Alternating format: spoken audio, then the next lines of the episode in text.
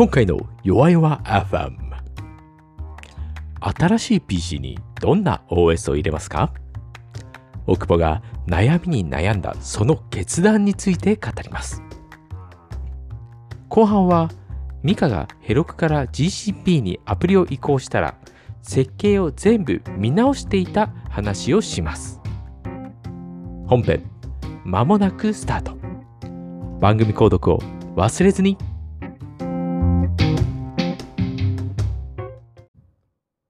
入りました。なんか、あれですね。はい。また台風きなんですね。うんなんか、2連続台風。ですね。3連休を2回とも潰しに来てますね。ああ。なかなか、今も結構ザーザーで降ってましたね、外。あ、本当ですか？うん。今、もうこの辺来てるんですかね？いや、ど上陸うなんだろう。いや、まだもうちょっと遠いはずなんですけど、うん。雨はなかなか降ってた感じと、あうんとなんかジメッとしますね、やっぱりね。ちょっとそれが気持ち悪い感じで。そうなんですよね。せっかく除湿機片したと思ったら、もう昨日の夜使わ、使わないと寝れなくて。はいはいはいはいはいはい。あ、うちもそうです。あの、つけました。結局、です昨日は。よね。除湿機プラスエアコンつけないと昨日はもう最悪で寝れなかったです。うん。うん。いや、除湿機を、やっぱ、まあでもそこでこう、お気軽に取れる選択肢があるのはいいですよね。そうですうね。ん、うん。なんかこう、プラスに考えないと。はい。少しのね、こうなんかジメジメっとした嫌な空気はいですね。いやー最近、そういうミカさんの話題からはいじゃあ、いきますか。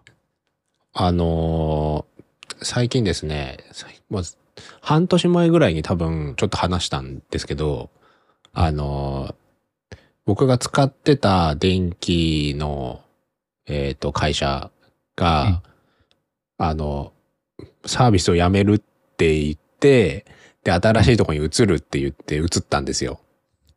はい。で、まあ、まあ、エネオスに移ってたんですけど、うん、うん。で、その、まあ、エネオス使ってると一番安くなるみたいな感じだったんで、使ってて、まあ、エネオス、んまあ、それなりに大きいし大丈夫だろうと思ってたら、うんまあ、す今回、まあ、先週かな？あ、今週か。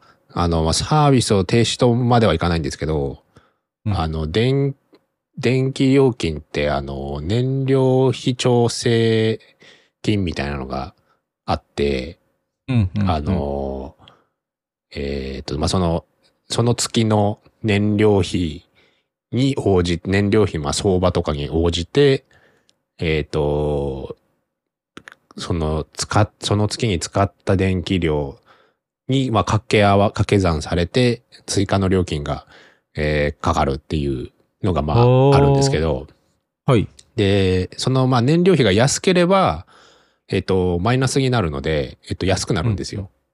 うん、うん。で、もう今のこの状態、そので燃料費がとんでもなく高騰してる状態って、まあうん。もうほぼ、もう必ずプラスなんですけど、どんどん、うんうん。どんどん増えてってるんですけど、うん。えっと、それの、まあ燃料費の調整って上限が一応あって、うん。上上限を設定してる会社っていうのがちゃんとあって、まあ、東電もそうですし、まあ、他にまあエネオスとかまあいくつかあったんですけど、うん。まあその、えっ、と、まあ東電以外の、えっ、と、まあ、なんていうんですか、民営というか、その、ところはもうほとんど今、燃料費調整の上限をもう廃止するみたいなのが増えてきて、うんで、エネオスまあ、もついに廃止せざるを得ないってことですね。ですね。廃止せざるを得なくなって、まあ、上限を設定すると、その会社が被ってることになるんで、燃料費が上がった時にマイナス分が被ってるんで、まあそれをやめるってことになって、ってなると、まあさらに電気代が上がって、それだと結局東電でよくねみたいにななってきてるんですよ、今って。うん。結局、だから元に戻るというか、せっかく自由化し、電力自由化したのに、もう他が耐えられなくなってうん、みんな戻ってくるみたいな感じになってて、はい。で、変えましたっていう話なんですけど、まあ東電に戻ってきたは戻ってきたんですよ。あ、戻ってきたんですね。はいはい。ただ、なんか、ち東電の中に、うんあの、違うプランがあるのを見つけまして、うん、うん。ちょっと話題になってたんですけど、あの、アアクアエナジー100っていうプランがあるんですよ。はい、はい、はい。えっと、これはですね、あの、水力発電とか、まあそういう、あの、はい。はい。確かに。えーまあそういうのから発、あの、生まれた電気を使ったということにするプランみたいな感じなんですね。何それ？えーっと、使ったことにする？使ったことにするというか、まあ、で、事実、裏でどうなってるかは、まあ、そんなことできないと思うんで、えっ、と、まあ、そういうものとみなすって書いてあるんですけど、まあ、つまり、燃料費の影響を受けないっていう仕組みですね。つまり、これ燃料費に依存しない発電方法。水力発電とか、風力発電とか太陽光みたいな。なので、まあ、これに入ると、えっと、燃料費調整額がない、制度がないんで、えっと、その計算が料金に入らないんですね。うんなの、で、それに左右されないプランっていう形です。まあ、その代わり、えっと、基本料金がちょっと高いのと、うんあと、他はでも普通のその重量課金はそんなにむちゃくちゃ高いとかではない普通ぐらいなので、まあ基本料金が高い分、えっ、と、ある程度使ってる人じゃないと損するみたいな感じではありますかね。まあ200から300以上使ってたら、まあ大体あの得するので、僕はもう余裕で使っちゃうので、大体得なんですけど、うん、うん。はい、そんなプランに入ってみました。へえ。いや、そこを細かく調査したことすらないですね。もいやでもなんかさ、もう。はいあ。そうですよね。その最近思思いました。何も調査せず、東電でいいっていうのが、一番無難で、あの、精神衛生上いいと思います。まあ、ある意味コストは一番低いですよね。あの、はい。調べるコストとか、そういうはいなんか契約するコストは一切かかんないですからね。もはい。うんそうなんです。う。うん。で、あれですよね、なんかあの、ミカさんの稼働分のコストを、そうですね。こうね、そこに載せるかどうかみたいな。うん、ペイできてるのか、ちょっとわからないですね。ここは難しいところありそうですね。うん。ああ。いやー、確かに、いや、でもそういうの細かくこう考えていろいろ、いや、動く方がいいとは思うんですよ。うん。うん。僕はそ、そ、その行動力が欲しいっていうタイプですけど、逆にそういう人からするとまた別の考えもあるわけですね。まあ、まあ、結果的にそうなってしまったって感じですかね。うん。うん。う。うんん。いや、なんかその安い、まあ、簡単に言えば、携帯電話で、その、まあ、MNO、まあ、ドコモ、au、ソフトバンクを使っているか、格安 SIM を使うかみたいな、もう違いぐらいですかね。確かに確かに。まあでもそ、うんそ、それほどうまくいいかなくて安くもなってないっていう。うん。うん。うん。はいうん確かに果なんで MVNO はすごいうまくいってますよね。そういう意味ではんそうですね。うん。うん。たサたまにちょっと荒れる時ありますけど。そうですね。まあなんか、格安まで行かなくても、そのサブブランドを使えば、UQ、ボボ、アハモうんあたりを使ってれば無難っていう感じはあるんで、そういうのがないですからね。うんはい。確かに。あああいうサブブランドってね、要はあれなんですかね、サポート費用が減るから、その分安くできるぐらいのもんなんですかね。イメージ。そうだと思います。あと多分国からそういうのを作れっていう話に確かなったから作ったんじゃなかったかなって、うんうんうんあ、の、思いました。なんかそういう話も前、去年か一昨年あった気がします。ああ、そういうそうです。とかってめっちゃ金かかりますもんね。だって、そうですね。んん友人の店舗を作ってうんとかっていうことをやらないといけないわけですからね。そうですね。まあ、ある意味あれが、その代理店の稼ぎ頭みたいなところはあるんですけどね。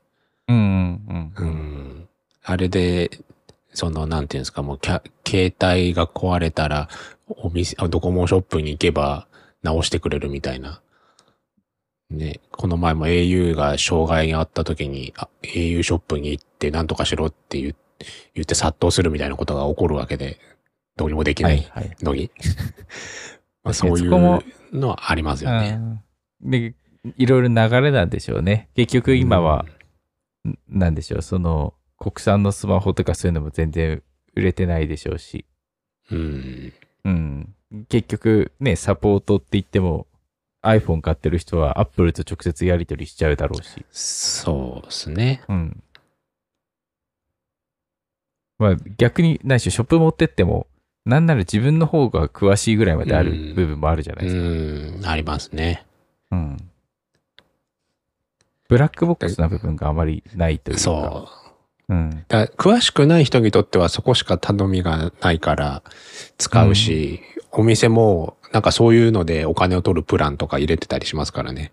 うん、うん、うん、うん。ありますね。よく聞く。あの、良くない方の噂はよく聞きますよね。うんうんそうですね。そこら辺の話は。確かに、確かに。うん。ああ、これはいつからあれなんですか？新しいプランに。えっと、多分来月切り替わる予定になってます。うん、うん。一応エネオスは11月から、えっ、と、お金かかる、えっ、と、上限撤廃って書いてあったので、う。うんん。間に合ったって感じですかね。はいはい。なんかさっき、はいその、なんですっけ、調べてましたら、アはいクアエナジー？のあ調べてたら、あの、アフィリエイト記事が引っかかって、はい。そこには、あの、このプランだったら、あの、罪悪感がなくなる、電気を使う罪悪感が減るみたいなのがあって、まあ確かにあそう、罪悪感ってことを考えたことがなかったなってちょっと思いました。確かに、それはあるかもしれないですね。確かに、なんかその、なんて言うんですかね。こう、しょ節電節電って言われる時になんか、なんで節電しなきゃいけないんだっていう、思う人と、うんあの、まあ、に二酸化炭素とか排出してるから、なるべく抑えようって思う人と、いいろいろいると思うんですけど。僕は元から罪悪感なかったんで、あ金払ってんだから電気使わせろって思ってたんで。あんまりそういうこと考えてなかったです。そうそうそう。む難しいですよね。だって、あの、なんでしょう。お金を払って罪悪感を感じるっていうのは、こう、すごくこう大変だなと思いました。うんう。ん。なんか、ね、使っちゃってごめんなさい。お金はでもちゃんと払いますみたいな、こそうですよねう、。なんか、え頭の中すごいこう、ぐるぐるして疲れそうだなっていうのをちょっとなんか見てて思いました。うん。確かまあそういうのもあるんですね。まあちょっとなんか、ううんん。いろいろそういう環境も確かに今ね、いろいろ騒がれてるから、まあ考えなきゃいけないところなんでしょうけど。うんに。。その、このプランもいつまでこれが続くかわからないんで、うんというのは結局この、ここに人が殺到すると、このし水力とかので発電してる量を超えた人たちが入ってくると、うん。結局、す、あの、す この人たちに配ってるのは実は、あの、違う発電方法ですみたいな感じになっちゃうんで、見なせなくなっちゃうんで、確かに確かに。はい。多分そうなることが予想されるんですけど、これ、今後。うん。確かになんか条件が設けられてないと、なんかそれ成り立たなそうですもんね、その理屈は。そうですね。まあ今までがその燃料費がここまで上がるっていう想定がなかったっていうのはあるのかもしれないですけど、うん。うん今はもうどんどんどんどん上がってて、えー今もう燃料費調整だけで僕月2000円ぐらい取られてるんで、2、3000円ぐらいかな。なんか一回それで、な何でしたっけ、多額の請求みたいなのが発生するかもみたいなのって、それってそんな話でしたっけ？えーっと、ああ、それかな。なんかそれだと数万円とかなんか数十万円みたいななんかありましたよね。ありました。一昨年ぐらいにそれなんか話した気がしますね。うん。うんだそういうプランがもそもそもあって、うん。確かにありましたね。それだとあり思いま。ますしたよね。あはい。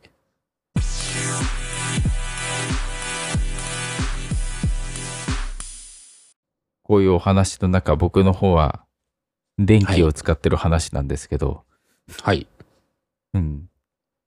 まあ先日、とうとう、えっ、と、11年ぶり2度目の、あの、 ThinkPad を購入しまして、お今まで11、今もずっと使ってるんですけど、あのーまあ、正確に届くまで使ってたんですけど、あの、シンクパッド X1 カーボンっていう、あのーシンクパッドフラッグシップモデルがあるんですよね。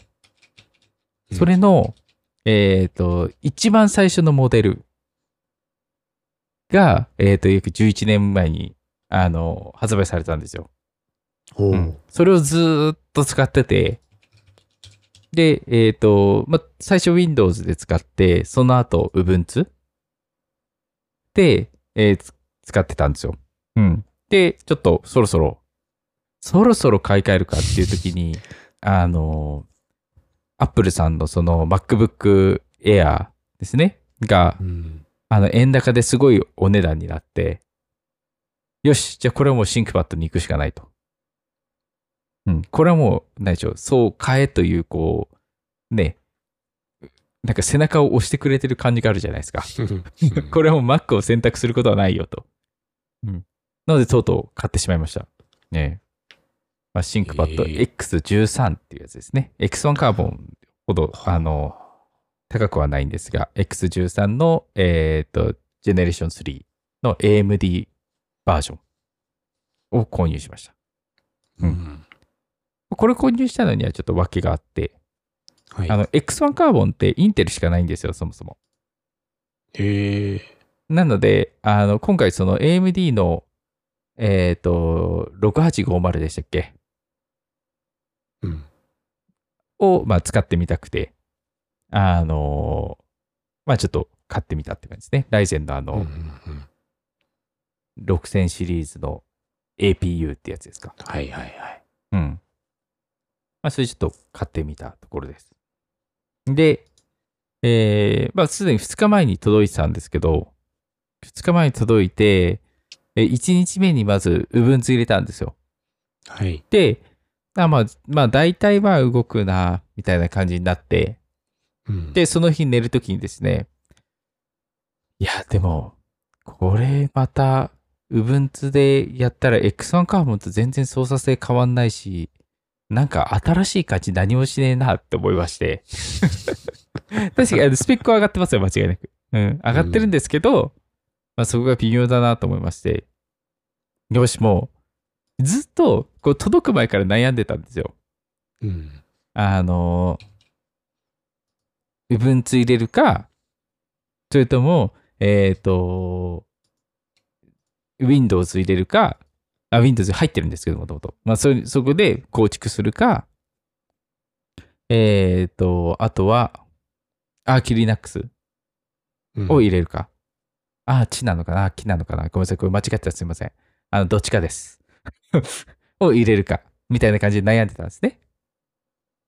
で、あの、まあ、最終的に一度 Ubuntu になったんですけど、うん。まず Windows なぜで外したかっていうと、あの、Windows の WSL2 うん。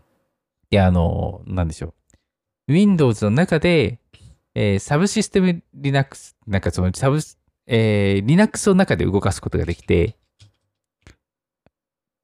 まあ、なんて言いましょう。まあ、Docker よりも、より、こう、シームレスな連携ができるものがあるんですね。うんうん。その子が、最近ちょっと仕事で使ってる Windows で、ちょっと遅いなって思ってきて、うん。処理が。多分それっていうのは、あの、Windows 側と、えー、Linux 側で、あの、通信をすると、結構まあ遅くなる部分っていうのがあるんですね。うん。うん。うん。うん。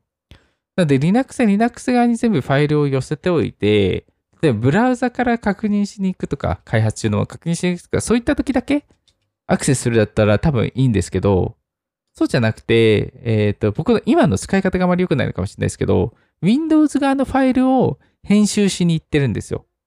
うん。あの、Linux から。うん。うん。うん。っていう形をとってるんですね。うん。あの、まあ、なぜならその、外付けのその、外付けじゃないか。ドライブが2個あって、その D ドライブの方が、えっ、と、Windows 側からしか見えてないから。うん。って言えばいいんですかね。うん。なので、えっ、と、Windows がマウントされてる D ドライブを、えー Linux から、えー Windows のなんかその、なん、どういうのでやってるんでしょうね。あの、まあ、ネットワークドライブ的な感じで多分マウントするようなことになると思うんですけど、それで D ドライブが見えて、で、その中を編集するっていう風にしてて、うん。まあ、それがちょっとあまりパフォーマンスが良くなくて、うん。なのでちょっと、まあ、うん、それも結構微妙だし、しかも仕事で使ってる OS とまた同じだったらまたつまんないよなと思って。っうん。ていうのでですよ。まあ、Ubuntu は X1 カーボンから変わらなくてつまらないかもしれない。で、えっ、と、Windows も、えー仕事で使ってるから変化がなくてつまらない。ときて、えー今、あの、マンジャローっていうのを入れたんですね。うん。あれ、アーキリナックスどこ行ったと。いうのは、あの、わかります。その気持ちはわかります。うん。あの、アーキリナックスはですね、あの、レベルが高いんですよ。レベル？うん。あの、なんて言うんでしょう。要にインストーラー的なものっていうのがないって言えばいいのか、あの、何でしょう。スタートからもう、えっ、と、まず、X ウィンドウがないんですよ。あ GUI がなくて。あターミナルスタートなんですよ。あ。はいはい。で、そっから必要なものだけを入れていくっていうスタイルなんですね。うーん。やばいでしょ？うん。だかハーら、ドル高い。最初だから、Wi-Fi のアダプターとかそういうのも認識させるとかそういうのもこうセットアップしないといけないんですよ。うーん。うん。なかなかでしょ？そうっすね。うん。なので、えっ、と、まあ、それをもうちょっと導入しやすくしてるのがマンジャロうんうんうん。なんですよ。うん。なので今回ちょっとマンジャロを使ってみようと。いうので入れてみました。うーん。マンジャロ自体は、あのーなんでしょう。基本的にはアーキリナックスと変わらないんですよね。うん。ローリングリリースモデルって言って、あの、なんでしょう。えー OS は常に最新であるみたいな状態をこう保てるような機構っていうのもついていたりとかするので、えっ、と、まあ、なんだろう、Ubuntu とかにこう定期的な大きいアップデートがあって、で、OS を切り替えてみたいなことが必要ない。うん。うん。今だと、何でしょう。えっ、と、LTS で言っても、Ubuntu で言うと2年に一遍かな更新がされるんですよね。うんうんうん。まあ、そういった、こう、おえー大型アップデートみたいなのがないので、あのまあ、使用者としての負担がまあ小さいみたいな感じになってます。うんうん。なるほど。いや、これね、今もずっと格闘中なんで、あの、話せることが山ほどあるんですけど、はい。どこまで話すか問題ありますね。うん。まあ、ちょっとそんなのがあってですね、うんえー今回しかもその、なんだろう。インターフェース的なもの？あの、要は、えー Windows でエクスプローラーみたいなやつ？はいはい。があるじゃないですか。あの、OS 起動してからの、あの、うんなんだろう、ウィンドウマネージャーというか、まあそういったものがあって、うん。それも、あの、i3、i3 っていうのかな。うん。っていうものにちょっと変えてみてですね。うんうん。全部、あの、画面レイアウトとかを、あの、ショートカットでやるっていうやつなんですよね。タイル式ウィンドウマネージャー、タイル型？とかなんか言ったりするんですけど、ああ。あの、Mac とかでも、あの、マグネットとかあるじゃないですか。ああ、はいはい。使ア。プリケーション。ああいうのはい。に、えっ、と、近いというか、まあ、それがそもそもの仕組みみたいなうん。ものになってるんですよ。うん。で、あとはもうランチャーでどんどん起動して、配置自分でそれで、シうんョートカットでどんどん配置し直して、みたいな感じになってて。うん。ちょっと今回はこれでやってみようかなっていうので、今今チャレンジ中なんですが、えー、あれなんですよ。つい今日の朝ですかね、うん。えーっと、起動しなくなりまして、え？なんか Linux と AMD の相性が悪いのかな？なんからしくてですね、はあの、スリープとかハイバネットするときに、あの、固まっちゃうんですよ。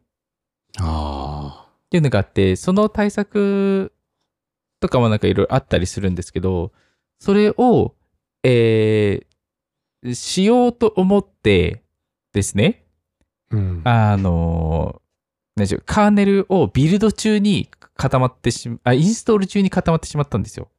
うん。で、えー再起動不可能になるという感じになってしまって。入れ直しですか？そうです、そうです。なので、あの、今、ゼロから入れてですね、今、えー再セットアップ中でございます。なので、ああの、なかなか、なんか開発環境というのが作れてないという状況ですね。もう、うんウフンズだったらとっくに、あの、もう、あ、じゃあ dotfiles 持ってきて、みたいなことをやってたと思うんですけど、うん。ーうんうん。未だにできてないです。まさかなるほど。大変そうですね。いや、でもね、これちょっと乗り越えた先に幸せがやってくると信じて。まあ、何にせよ、ね、Mac 買って新規に使い始めたって、セットアップ結構かかりますもんね。言うても。このアプリ欲しい、このアプリ欲しいみたいな感じで。うん。まあまあ、ありますよね。うん。なんかそこら辺が、あの、Linux だから基本的に、あの、パッケージマネージャーでどうにかなるので、そこは強いっちゃ強いかもしれないですね。うん。えでもとこう11年もはい。前のから変えたっていうのが、11年前って相当前だなと思ったんですけど、うん。うんもう、その時も、あれですか、Core i7 とかであったんですか？i5 ですね。あ僕の i5 でやつは。はい。あで i5 もで、メモリはい8ギガ。はいはい。うん。あう割と動いてたんですね、ちゃんと。あ、もう普通に Ubuntu は動きますよ。も10だし11年う、もあの、さっき言った動いてますか WSL2 遅いって言ってたじゃないですか。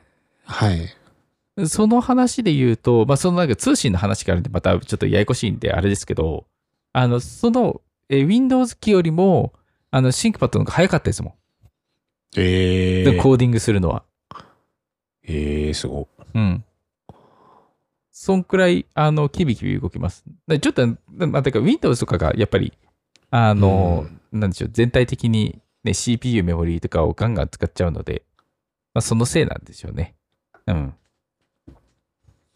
なので、Linux の、やっぱりそこ、底力というか、まあ、このうんね、PC もまただから、十何年も多分持つと思うので、すごいですね。そういう意味では、あの、んなんでしょう。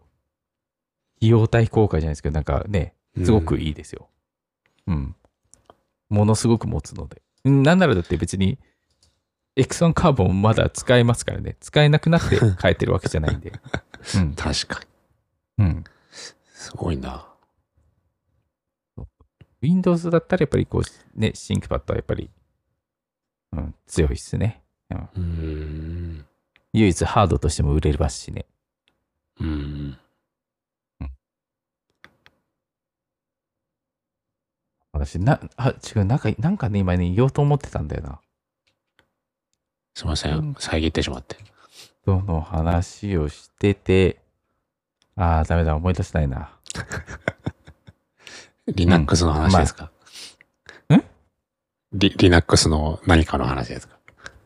なんかの話をね、なんかしようと思ってたんだけどね、うん、全然思い出せないから、いや、パッケージマネージャーの話をしてたんだよね。パッケージマネージャーをしてて、で、あ、そうだそうだそうだ。ワンパスワードとかもちゃんと、あの、機能するんですよね。今。うーん。ワンパスワードも、あの、Linux 版今出てたりするので、うんそこも今困らなかったりとかするので、だいぶいいですよ。確かに、ネックなのって Linux 版があるかみたいなとこですもんね。アプリケーションの。うんうんそうそうそうそうそうそう。まあ基本的に OSS 系は全部ありますよ、当然ながら。うん。うん。あるから、だから有料系のやつですよね。あうん。あ、ちなみに VS コードもありますよ。あ。あ、そうなんですね。うん。あります、あります。開発で困ることはなさそうですね。うん。ああ、そそうですよね、確かに。うん。大抵僕らの開発対象って Linux なんで、ねうんあの、確かに。なんでしょう、普段から Linux 触ることは悪いことではないと思うので。うんむしろネイティブでいいですもんね。うん。うん。そうそうそうそう。Docker とかも特に Docker デスクトップみたいなのいらないんで。うん。うんゲームもあれですよね。Steam って確か Linux 対応してますからね。んなんか、何でしたっけ？なんかワインを魔改造した何かがいるんですよね。あ、そうなんですね。あ、じゃああれ、うんエミュレ、エミュレーションなんですか？実質、実質。ああの、何でしょう、ダイレクト X とかなんかああいうの使ってるのがあるじゃないですか。ああ、そっかそっか。うん。そうなるとどうしても、ね、必要になっちゃうんで。うん。だから、あの、そこら辺もちょっと試したいなとは思ってますね。うん。その APU としての力というか。そうですよね。だってその CPU、あれですもんね。かなり APU として性能いいんで、羨ましいですね。デスクトップ版よりいいんですよ、確か。そうなんだ。はい。なんかね、ああれなんですよ。今のマンチャルを動かしてての CPU 使用率が1、はい2、3とかなんですよ。ちょっともうぜひベンチマークソフトも回してみてください。うん。恐ろしいぐらい、ね、軽いんで。まあ多分 i3 がまた軽い、i3、i3 がわかんないけど、それが軽いっていうのもあるんでしょうね。うん。まあとにかく軽いですよ。なので、あの、ミカさんも次買うときは、ぜひ、そうですね。リラックスに。あのね、年取ってきたら、こう、収入も減ってくるわけですから、だんだんね。その時に、こう、リリナックス使える、長く使えるパソコンを買っておくっていうのは一ついいかもしれない。ああ。わかりました。まあ、その時にあれか、あの、Mac で使える朝日リナックスとかそこら辺がもう動くようになっそうですね。朝日 Linux なんかもう動かせると一応書いてありましたね。うんうんうん。うん。なんかそのうち M1 持っ Mac もうんそのうちネイティブでいろいろ動かせるようになるかもしれないですね。Linux は。それはならんのでは？ユニックスだし。リラックスじゃないし。根本から見直す必要が出てくる。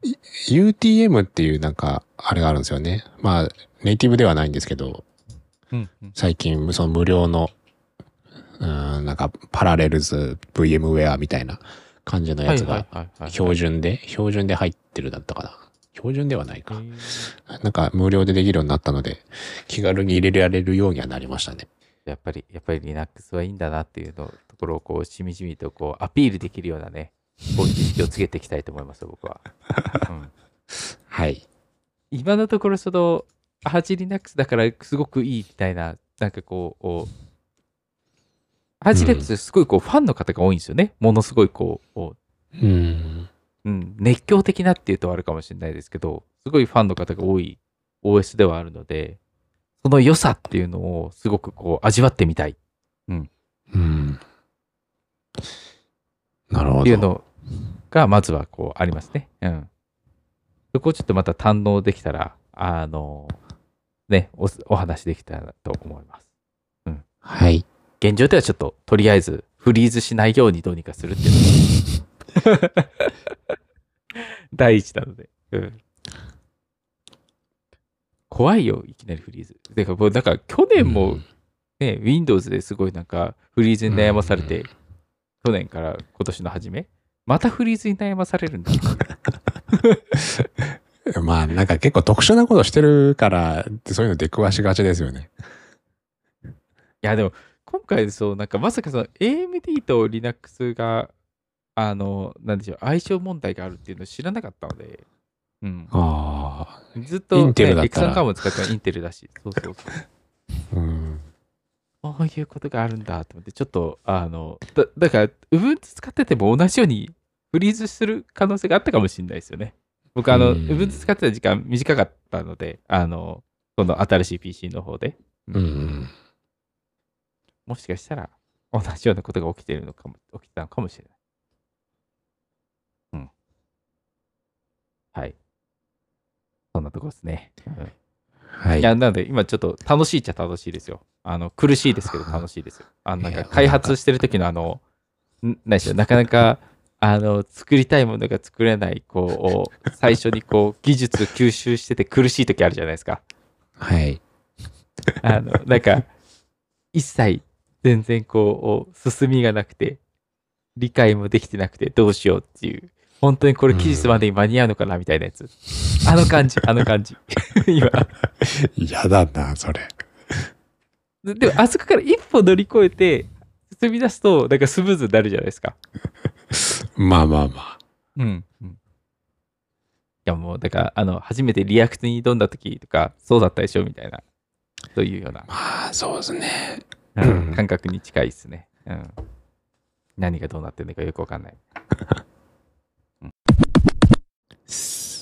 前々回かぐらいに、いや、もっと前かもしれないんですけど、まあ、ヘロクが、あの、有料化するっていう話をしたと思うんですけど、で、ちょっと自分が使っ、作ったアプリで、まあ、ひ使ってる人は少ないんですけど、主に自分とかが周辺の人しか使ってないんですけど、のアプリをですね、ヘロクからあの Firebase に移しまして、まあ実際にそんなに大規模なアプリではなかったんですけど、うん。そんなにとかもう本当にちっちゃいアプリなんですけど、一応その、レイルズでもともと、まあ、ヘロク、レイルズで作って、レイルズでそのポスグレ使うみたいな構成でヘロク使ってたんですけど、まあ、それを、えっ、と、Firebase の、えっ、と、ホスティングと、あと、えっ、と、僕が使ったのはリアルタイムデータベースなんですけど、えっ、と、まあ、それに切り替えて、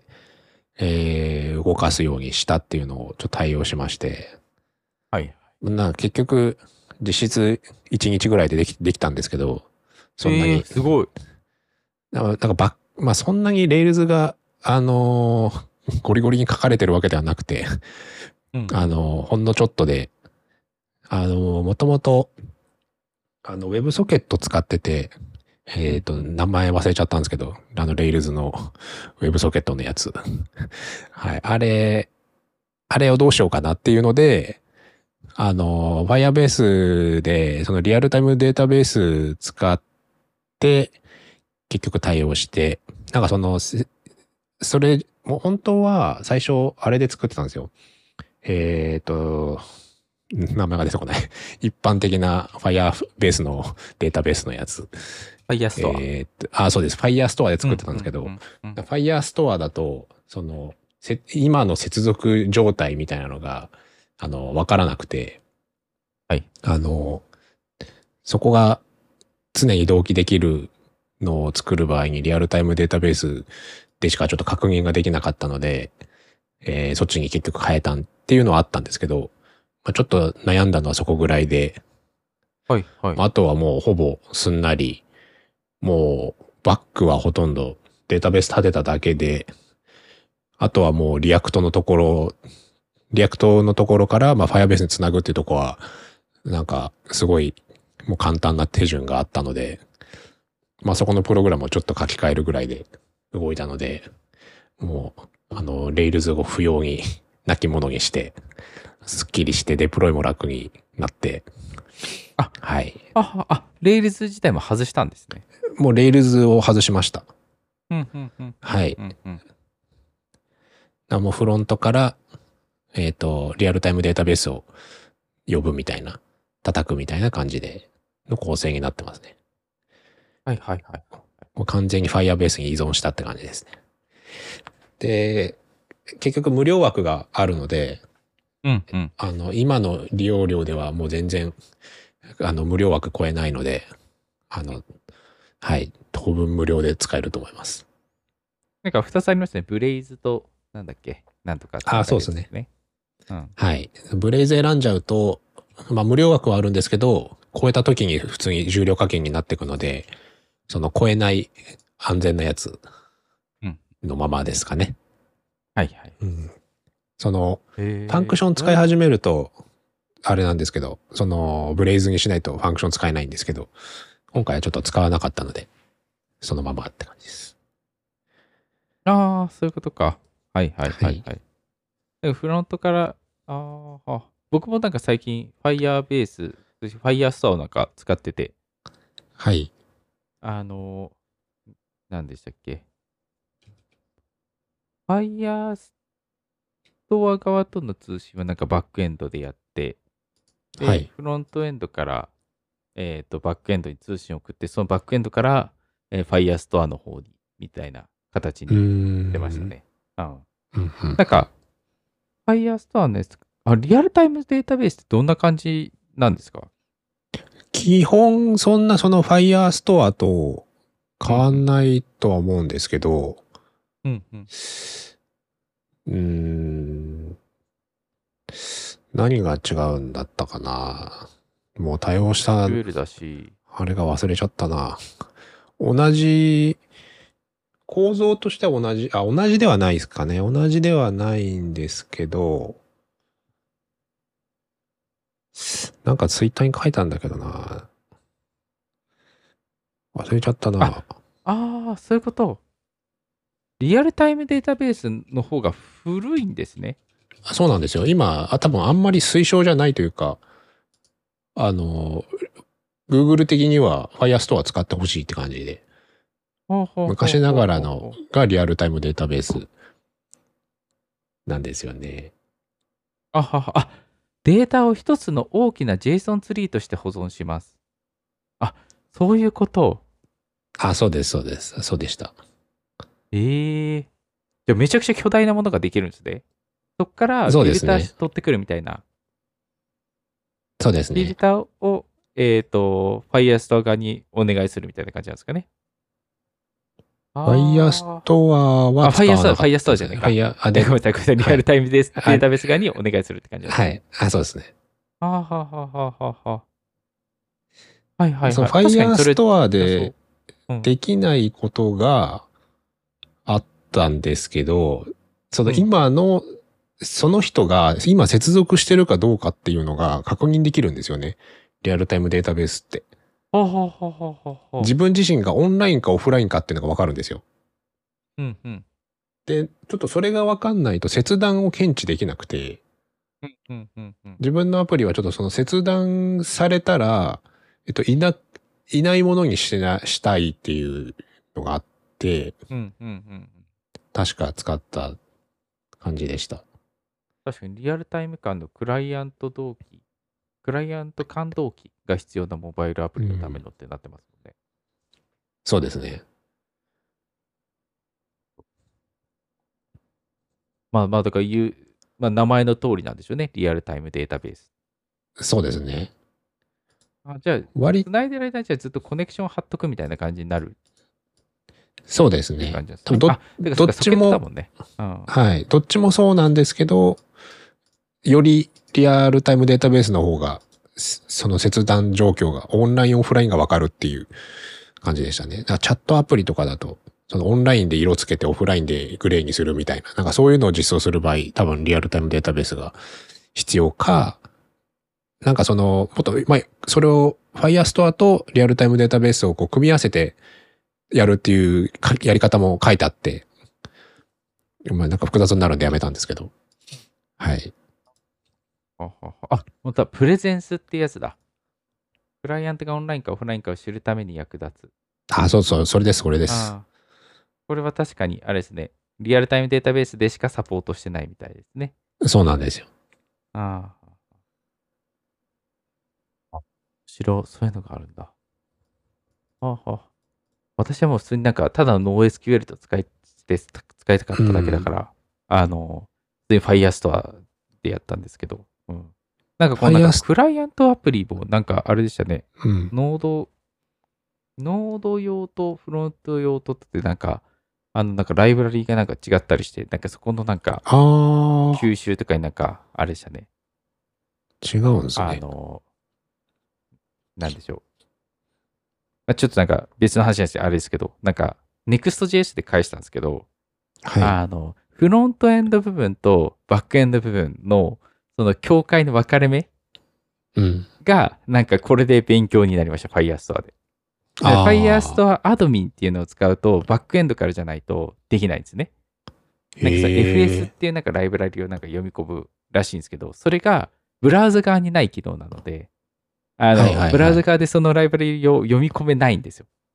なので、エラーになっちゃうっていうのがあって、うーん。であの、バックエンド側のソースを書く部分のところに持っていくと動くんですよ。そっちでは、へえっ、と、Node.js として動くから、え。あのその FS ライブラリもちゃんと読み込めるっていうので、なんかそういう違いがあって、うん。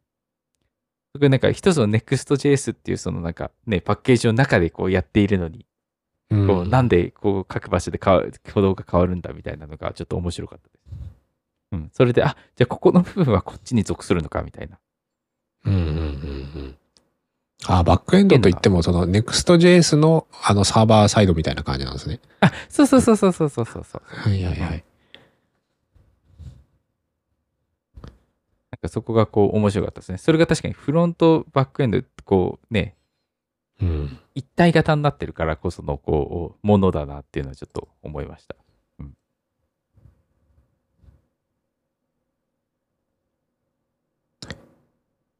まあごめんなさい、ちょっと脱線してしまいました。はい。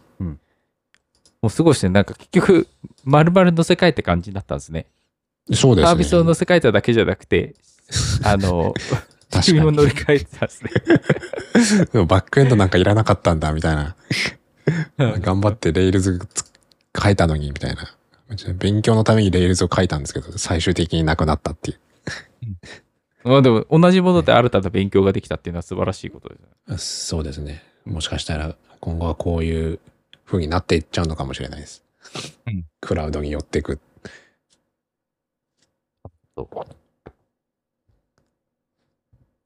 ありがとうございます。じゃあ今回はいこのぐらいにしておきますか。はい。はい。ではじゃあまた次回も聞いてくださると嬉しいです。お願いします。ありがとうございました。ありがとうございました。